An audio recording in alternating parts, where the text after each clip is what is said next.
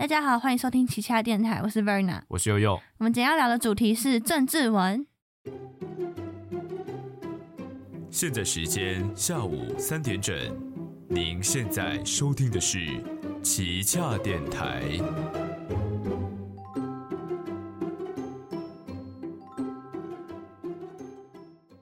总统大选 快到了，哎。所以我们最近可以看到很多的人会发文，嗯。就是要么是一直在写一些政治文，要么啊是一些很像网军的文，哦。那要么就是有一些人在那边讲说，不要再发这些文了，啊。不，然是我们的净土。看腻了，不要再发对，不要再发了，我只想要来这些平台上面看到跳舞的妹妹 之类的，真的有这种，真的真的。然后呢，他们就会很生气，觉得他们喜欢用的、用来放松的平台，整个被玷污，哎。然后全部都被政治文占据。所以我们想要来聊聊这件事情。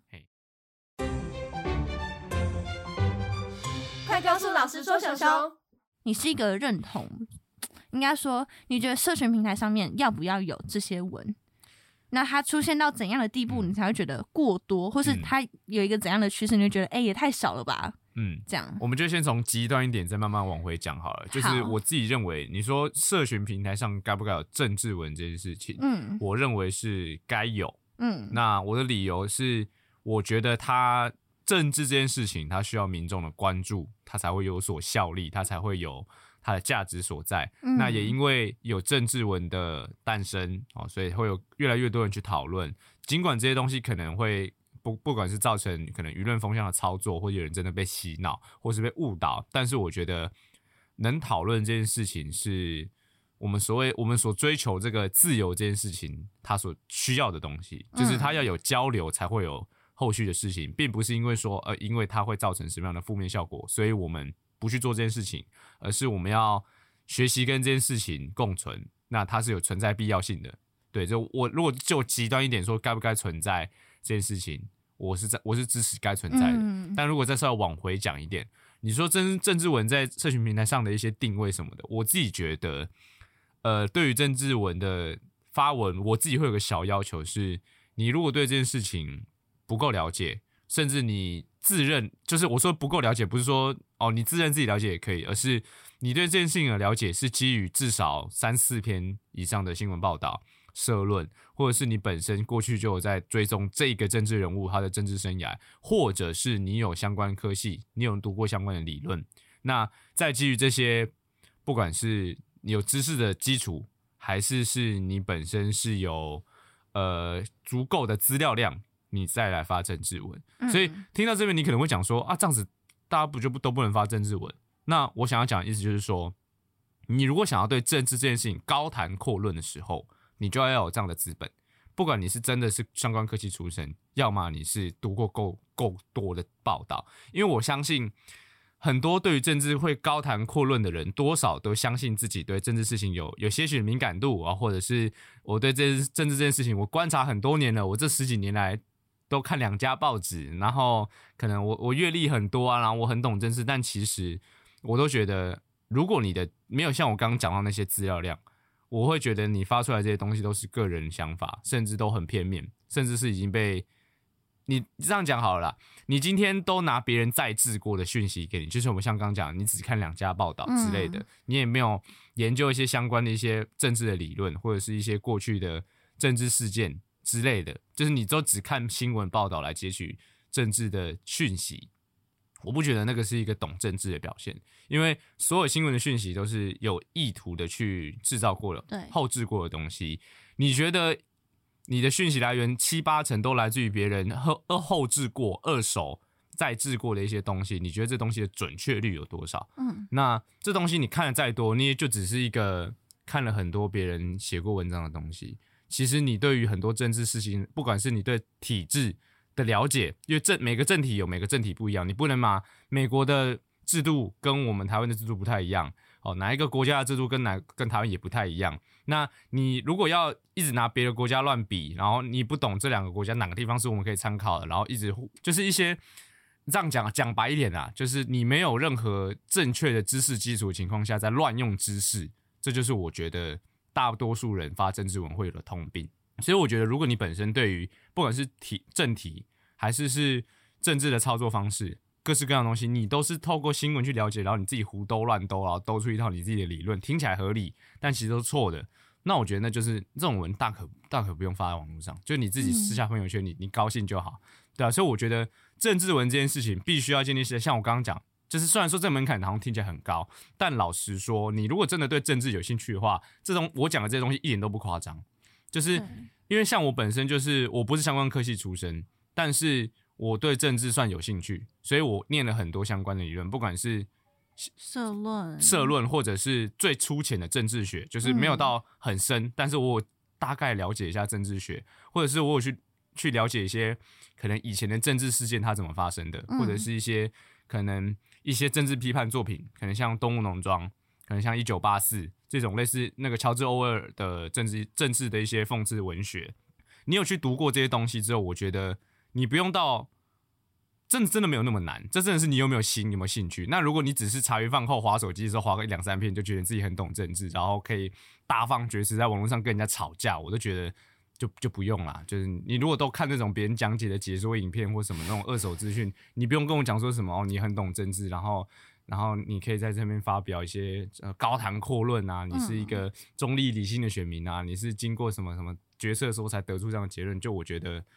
都太粗浅了。其实这件事情好像不只是政治，但是我们录每个节目之前就也会找一些资料，嗯就应该说你每一个东西你要去批评它是好还是不好，或者你要给一些评价的时候，你一定要先看过嘛，对，所以你才能够有一些你自己的想法，或者是你发现大家好像是这样想的，你有一些不同的意见，你才可以提出来，嗯，而不是你看到了一些东西，或者你只是看到它的标题，你只是看到它的一个引言，你觉得哎、诶不太对劲，它好像怪怪的，你就开始骂，这件事就很嗯奇怪。嗯。那就是我们之前好像有讲到说，台湾是一个国情比较特殊的国家，嗯。所以如果今天有一天真的是社交平台上完全没有出现政治文，会很可怕哎、对啊。我们是一个需要高度的。呃，敏感的，我们是，我们是需要去专注的看我们现在会遇到什么事情，我们现在的国情会怎么发展，我们现在会怎么走的一个国国家家里面的人嗯。民，我们势必必须要去关怀这些事情啊。对啊，所以我觉得，除了刚刚讲的那个政治文要发布的门槛之外，大家要一直去很抗拒说，哎、好多政治文哦，我不想再看了，我我只想要放松，我只嗯想要好好的划手机，不想再看这种嗯，太过于，因为有些政治文打的很长，对，不想再看这种东西了，真让我很累。那你就是要做好准备，因为如果这些像像你这样的人，像你这样的思想越来越多的话，我觉得会很可怕。而且我觉得可以讲一点，就是虽然说我刚才讲的那个门槛好像很高，好像不希望大家发政治文，但是我讲的其实就是要大放厥词。嗯我觉得有些人会打的很像自己是什么政治分析师，然后打一长篇，就是说我觉得什么这个哦，人讲了你说什么什么总统。辩论会？A 说什么对对对对对对对然后我觉得，如果你这是相关科系的学，其实看得出来很明显呐，就是你从用词上，他如果套出一些比较不是那种你知道自创的用词，就是什么什么东西后面加个性，就什么什么适应性或什么，就是我我我乱讲，哦就是你要发那种你想要发一个那种解析文，然后长篇，然后讲的很很头头是道，我觉得那个你就要有那样的资本。但如果你今天是简单的发下去，讲说我看不懂今天叉叉候选人在辩论会上的的行为，我觉得这种就可以发，或者是你讲说，哎、为什么面对这样的弊案，他还死不赖脸认账啊之类，嗯。这种我觉得都无所谓，就是嗯。批评这件事情，因为我我觉得批评跟评论是不一样的事情，批评就是你单方面的针对某件事情进行批评，嗯，那这个批评不论他是无脑的谩骂，还是是有有理性的在批评，我觉得这都是一个形成舆论的力量。那这些事情要做，我觉得 OK，就是人家可能讲说所谓的，人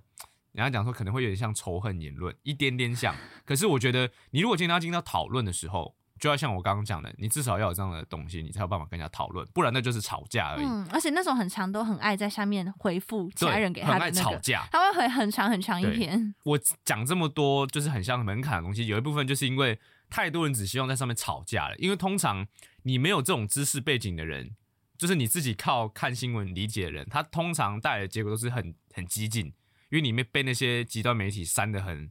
很嗨，然后你发了这个文，然后底下有人来说你一定就是跟他吵架。嗯，可是如果照我刚刚讲的，如果你真的看了很多片的时候，你的我相我至少啊，至少我相信那是相对温和的，就真的大家是在讨论事情，就大家讨论说你这个证件它到底用在这里是发生什么事情，其实可能嗯根据前面的他发这个候选人也做过什么样的事情，其实可以合理推断什么之类的，就是大家不要觉得说这个讨论不存在，其实存在，只是基于你在什么样的人的文体下留这种东西。如果他今天的东西像我刚刚一开始讲的，他就是那种然后看两三篇新闻，然后就自己以为自己很懂政治，保证跟你吵架。可是如果今天是真的是认真在跟你讲一些政治事情的，他你看得出来说他这个其实没有很故意要干嘛的，你去底下跟他讲话，他是可以正常跟你沟通的，嗯这是真的存在。那所以我才希望说，你如果想要大放厥词，开那种等着跟人家来吵架的文，那你就要有那个资本在。对，也因为我觉得至少在台湾啊，其他国家我不知道，我也是耳闻而已。台湾对于这件这件事情太过于仇恨动员，就是大家都相信你只要是支持另外，你只要是支持 A，那你就是讨厌 B 或 C。对，哎、这件事情让我很困扰，因为我觉得我不知道，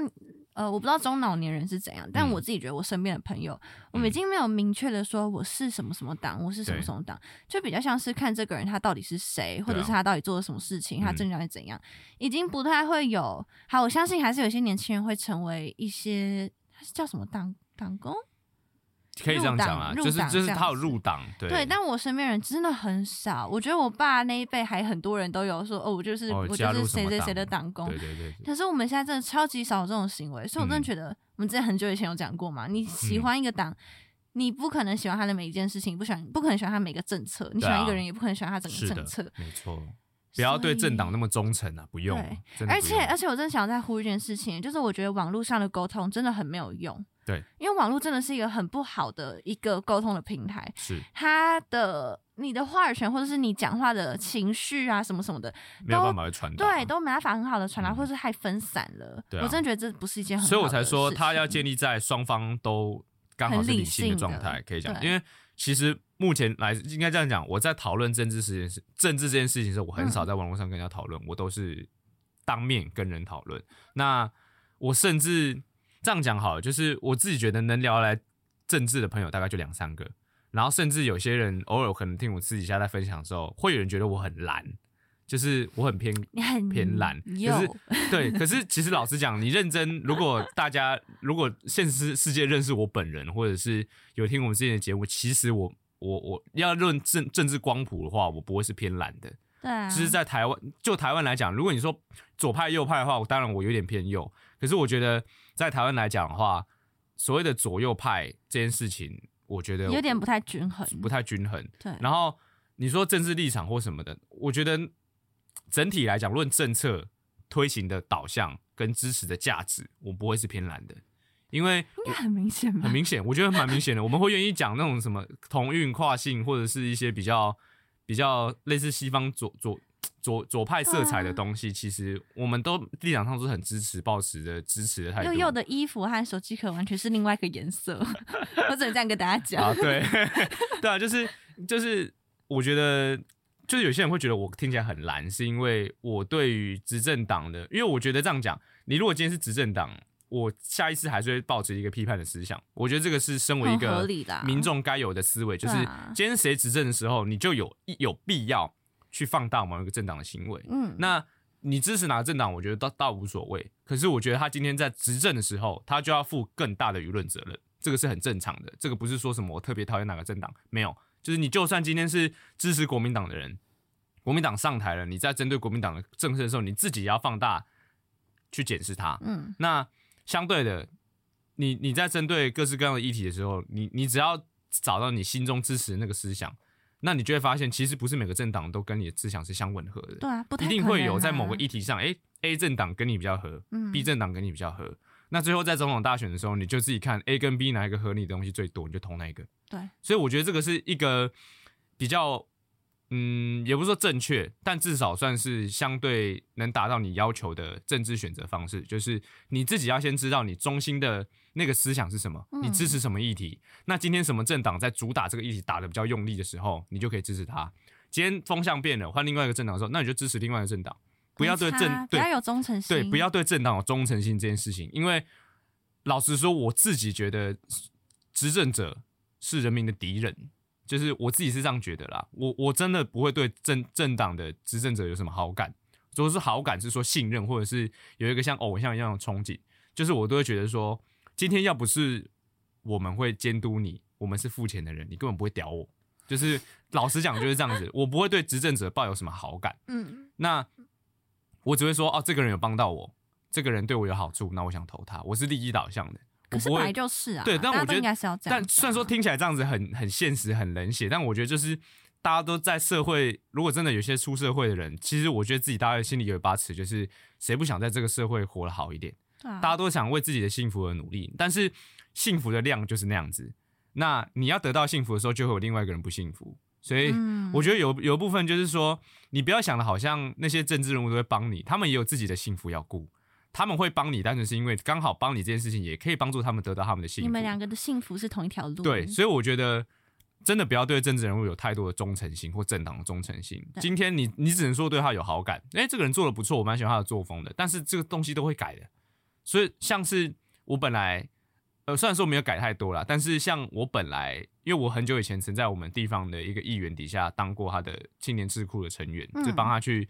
类似收集在地的一些议题，然后上报给他，让他去咨询，嗯就是做这样的事情。那他本来是议员嘛，你要当立委的时候，你要有更大的曝光量，所以他讲话会越来越激进。嗯就本来他可能小蛮温和，就讲一些在地民生问题嘛，那可能他最近要选立委，就开始去打其他政党的立委。嗯，我觉得这这个就是正常的事情，我顶多会小扣分呐、就是我知道他会做这样的事情，他基于他的选情所逼，他必须要做这件事情，这个我可以理解，但就是可以小会小扣分，但我觉得那就是合理，因为今天如果换作是我，我要去选立委，我不做挑起争端的事情，根本没有人会注意到我，所以我势必要去打其他政党议员、立委之类的，所以我觉得这件事情就是或许。最后投票我会看是要投给谁，也许我还是会投给我以前服务过那个议员，因为我对他有好感，他真的很认真在做事，因为我在他底下工作过，所以我知道。对，那呃，所以我就觉得说，有一些事情就是像我刚刚讲，的确他可能会扣分，会有什么会改变，但我觉得那个都是事后的事情，就针对你当下，至少在你投票的前一刻，你得到的资讯是什么，然后你根据那个得到的资讯去投，就算后面真的是造假、是骗人是什么，那都是之后的事情你也。没办法啊，对你没有办法预测，因为很多人都会事后诸葛说，你看就这样吧，谁叫你要投他根本就不？知道。对，很多事情都是谁知道阿扁那个时候会贪污？当时台湾那么多人，台湾台湾之子，对不对？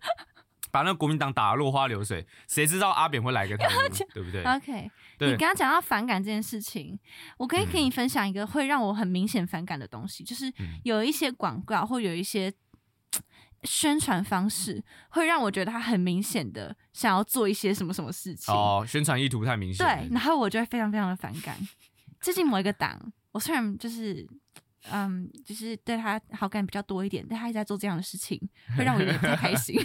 但我觉得那就是因为你刚好不是他的 TA，所以你会觉得这真他我知道他那个一定会煽动到一些人，对。一定会煽动到一些人，就觉得好感动哦。其实我其实针对政党广告这件事情啊，我只嗯觉得那个都他的 TA 都是自己人，就是你说要知道说服自己人就是我我跟你讲中立就是我应该这样讲，没有选民是中立的，只有嗯摇摆选民，没有中立选民这件事情。摇摆选民就是说，他会在两党之间做摇摆，他不是某一个政党的死忠粉丝。嗯那摇摆选民通常我觉得啦，他如果看到那个广告会去支持这个政党，通常本来就已经已经往那边倾了，他只是要把这些哦本来就喜欢他们的人再拉过来一点。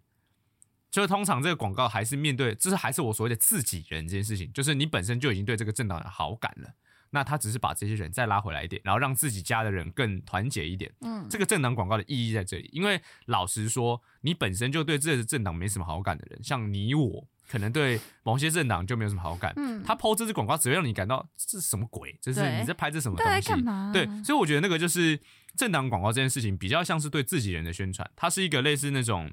你知道有些可能学生组织会拍一些自己像那种一些惩罚，会有那个什么惩罚照之类的，就是。到底到底哪个学校的人会很有很兴致勃勃的看你们发那些什么宣干文？那都是自己人对自己人看得很爽而已。所以那个部分比较像是巩固自己内部的团结，还有嗯让本来就已经喜欢他们的人再拉过来一点。那个政党广告的的目的，我比较接近，觉得是这个，比较不会像是要打另外一层的的的选民。那他就是会打不到我。对啊，我就反而会觉得，就是会觉得很，我真的不喜欢。对，因为如果本来就对这个政党没什么好感，甚至本来就讨厌的人，怎么可能一支广告就改变他的想法？一定要某些其他额外的事件。所以我觉得他们自己在拍这些广告，有一部分也是要要让本来就喜欢他们的人再更喜欢他们一点。对啊，我觉得有一部分这类广告它的客群就是这个。那你要不要分享一下？之前你有跟我说过，有一些很夸张的政治，就是你看起来就对政治完全没有了解，但他还是发了一些很长很长的文来批判一些事情。哦，有啊，就是之前呃，我不确定大家有没有看到那篇文，但就是有一个人讲说，呃，为什么反对党一直说民进党一党独大，然后他就贴了一张那个之前那个县市长选举嘛，那他的头说，你看民进党就只拿下了高雄啊，就是南部地区的一些县市，然后北部基本上都烂了。你跟我说民进党一党独大，然后可是我觉得，呃，在这讲到这边，先跟大家讲一件事情，就是如果你听到这边觉得这个部分没什么问题，那就是基本上跟你补充一下，所谓一党独大这件事情是基于在立委。就是有实际的立法权，这些人的手上啊，为什么会讲这件事情？因为你就算这个国家执政党是，呃，只有就是这样讲哈。假设今天像刚刚讲的情况，民进党只拿下四个县市，其他所有县市都是国民党执政，嗯，这其实对于台湾整体的政策走向没有真的很绝对性的影响。因为今天中央下达一些很核心的政策，不管是国防的战略指导，还是是一些大型的预算决策。哦，这些东西要通过是看立法院的脸色，不是看县市首长的脸色。对啊，县市首长如果真的要做到所谓的要跟中央对抗，哦，你要闹到上，就是呃，如果大家公民课忘记的话，就是如果今天县市间有争议要调和的时候，是有它相关的调解机制的，不是说今天。你可以像美国那个州长一样，就是今天说我要我要罢工，然后美国总统还要特别飞去你的州跟你讲说啊麦修基啦，大大概呵呵大概呵呵供嘛，那没有这种事情，就是基本上台湾的县市首长没有像美国的州长那么大，那县市首长基本上甚至可能还要稍微看一下执政党的脸色，因为举个例子来讲。我本身是新北市人，那新北市的我新北市戏子人，那戏子这些东西，如果大家有有有听闻过的话，可以应该可以以它的这个，它是以淹水跟梅杰尔运闻名的一个地方，对，因为它毕竟靠近南港，嗯，跟内湖这两个算是台北很很多人去工作的地方，很新兴的城市，那。但是戏子临近南港内湖，却没有任何一条捷运接进去。那大部分在南港内湖上班的人，也都住戏子那一带，因为这样通行过去很快。他在新北市，对，因为所以戏子它是一个就是外围那个郊区化的一个城市啊。那所以等于说每次通行时间就会有将近。超多的戏子人，同时要移动进台北内湖区上班，然后再移动回来，那它就是一个交通的大灾难。所以大很多人要呼吁说要盖捷运，因为这个地方运量很大。好，那跟大家讲一下戏子的地理位置是长什么样子。我们戏子呢，东边是接基隆，哦，就是右边东边是接基隆，左边接台北嘛。那当时的基隆市长是民进党执政，这样是林佑昌吗？好像是林佑昌，对我也不太，我也不太确定。如果真的有错的话，就是。就我不我也不是基隆人，所以反正至少那个 sorry sorry 先道歉，先道歉，先道歉。对，你好像 印象中好像是他，然后他是基隆市长，民民民进党执政嘛。那新北市是侯友谊执政，嗯，当时的台北市也其实没有当时就最近而已，就是柯文哲。所以我们左边是柯文哲，右边是林佑昌啊。然后这个柯文哲说，民生系子线是一条阑尾线，不用管。他想要弄环东线，他要讲他要讲这件事情。他说他说内湖的捷运，内湖的交通已经没救了。好，他现在要先发展环东捷运环东线，所以东呃西边这边台北市不支持呃民生西子线继续延伸进民生社区那一带，就是没有要协助施工，没有要相关的事情。然后呢，往东那个民进党执政的这个这个这个县市呢，他盖基隆轻轨，诶，通过了。我们已经讲了将近，至少我出生开始就一直在讲，嗯，讲了二十几年，快三十年。然后基隆轻轨。在短短的几年间高速通过，然后获得了蛮多的资金益助。好，这件事情就是很明显体现，如果你今天跟执政党是同一个县市的、同一个阵营的，你可以获得的资源真的会比较多。这个不是什么阴谋论、操作论，那个真的会比较多。嗯，那呃，回到新北市这边，新北市这边因为是后移执政国民党了嘛，那自然而言，在进行这一类政设施的推动的时候，就不会这么顺利，不会说被阻碍。但你不会比别人顺利，就像是你今天过海关的时候，别人可以用快速通关，但你只能走一般海关，没有说不让你过，但就是你的会比较比较慢，比较麻烦。对，所以我觉得你说，呃，县市跟执政党有没有关系？有啊，有关系。但是其实应该是执呃县市要听执政党，看执政党脸色。你真的给执政党难看，你的县市也不会过得太好。所以我觉得再回到讲说，他抛出那张图，然后讲说。呃，全台湾大多数的县市都是国民党执政，只有少数民进党执政，这是民进党一党独大这件事情，就是很明显的，你不太理解。呃，台湾的这个所谓的县市首长跟中央政府的关系是什么？你可能拿美国那一套在理解，你可能觉得说，哦，因为美国州长是真的很大，他们是联邦政府，所以其实州长其实真的是有有那个抗命的资本在的，对，所以呃，我觉得这个部分就是所谓的，要么是以前。可能在公民课学到一些知识混了，就是他把一些东西混在一起理解，所以他会得出一个只要是多数都是反对党执政，那台湾就不是一党独大这件事情。啊，那那什么叫一党独大呢？就是呃，有在关心的人应该就知道说，目前现在的议会民进党的席次是过半的。那这是什么意思？代表说只要民进党有心动员全部的党员进行他们的所谓的发动投票，这种时候一定会过。他们要推什么都会过，因为。大家都知道多数决嘛，过半就可以过。那这件事情就是所谓一党独大，就是这件事情。应该说，呃，严格来讲不是这样讲，但是一般意思就是这个，就是你就是讲说他很强势啊，就是对，就一些这件事情，我们就今天就不讲太太真的太太复杂的政治的一些现象跟什么东西用词，我们就针针对大家比较常用的几个词，就一党独大，当然不是他目前这么精准的意思，但是他想要表达意思就是说，这个政党在国家的决策。上有一个绝对优势哦，这个就是他讲的一党独大。那就是就是，所以我就说这件事情，这个具体会举那么长，就是要让大家理解一下，说现在台湾人对于讨论这件事情、政治这件事情的一些很荒谬的地方，在于说会将知识的错误挪用，然后得出了一个逻辑上通得了的的答案，然后去跟别人讲说，我这个东西就是我的想法，我的评论，我大放厥词，然后底下就有人跟他开始讲，像我刚刚讲，就是台湾。台湾的决策方式是看立立法院里面的席次，又不是看县市首长。他就底下说，县市首长也是有什么什么现场施政，什么扯一堆有的没的，那就是开始就吵架了。那举这个例子呢，就是想让大家稍微体验一下，到底现在网络上发生的这些，我刚刚讲所谓大放厥词的这些人，他们到底都是可能是因为什么样的原因才做出这样的发文？哦，那。我我有一部分就觉得说，这个部分有一部分，要么是公民课可能没有太认真上，或者是有点认真上，但是就是很多东西都看错了、搞错了。所以我觉得很多东西就是你要做到大放厥词的时候，你就要负起那个资讯的那个责任，就你你不能你不能乱讲。你真的要讲那么多话，那你就不可以乱讲。如果讲了一两句那种发那种干文，我觉得就算了。就是说什么，像可能以前讲说那个陈志忠嫖妓被抓到，然后开那个陈志忠嫖妓的玩笑，我觉得那都可以啊。那就是一个发好发自己个人心态，就是你个人想法，一两句那种讲讲，我觉得那个就真的 OK。OK，可是，嗯，对。可是如果你要发很长一篇的文章来讲说你的思想，你对这个社会的批判，那势必就是要面对排山而来的。这个网络批评声量，因为你就要负起所谓的资讯责任，对啊。我可以小小的分享一个，虽然跟这次的主题比较没有关系，但是我刚刚听到公民对于法律或是政治的啊素养问题，嗯，就前阵子不是发生了文景案吗？啊，然后就是网络上会有一些那个嫌犯小男孩的照片，然后直接把人家未成年的照片贴出来嘛？对，然后就会有一些人开始呼吁说，哎，不可以贴这些东西啊，这样是违法的啊，你这样子是。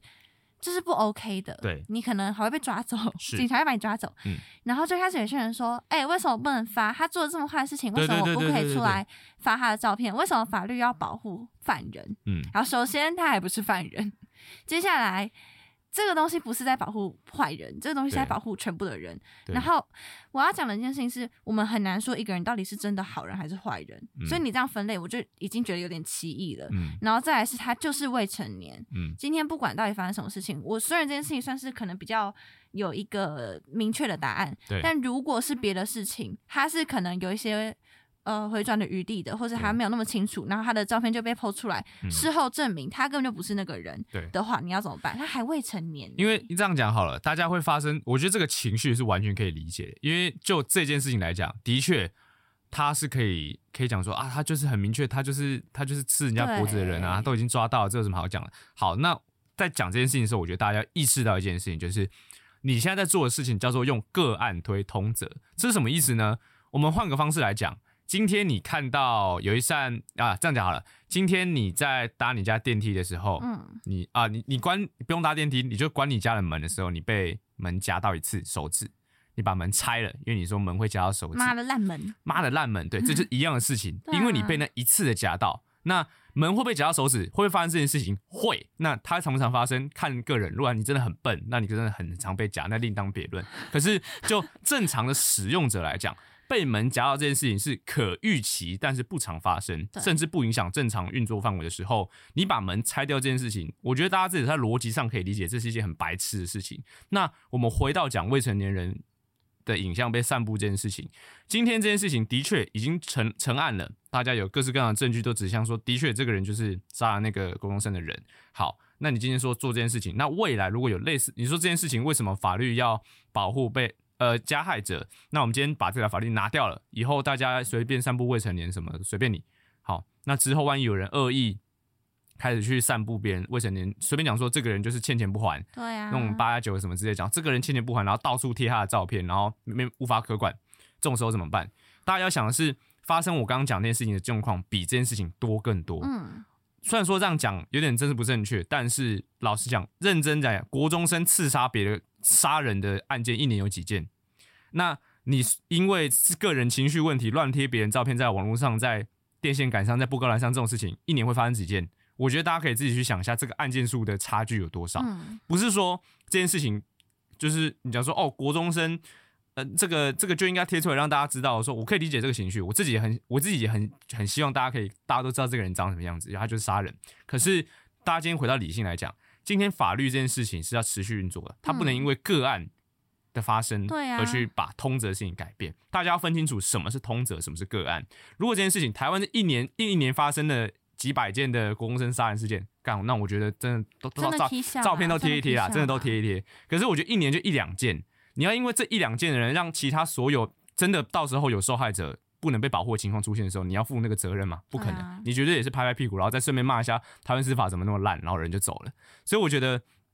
不是说大要指责说哦，怎么讲说要贴照片都是法盲，不是这件事情。可是我觉得大家要冷静下来是，你要分清楚说这件事情的发生到底是通则还是个案，因为我觉得这个事情不难，但是大家都没有想到这件事情，所以。不管是过去像那个田胜杰那件事情，就是那个嗯南投旭光高中嗯性侵女同学那个嘛，对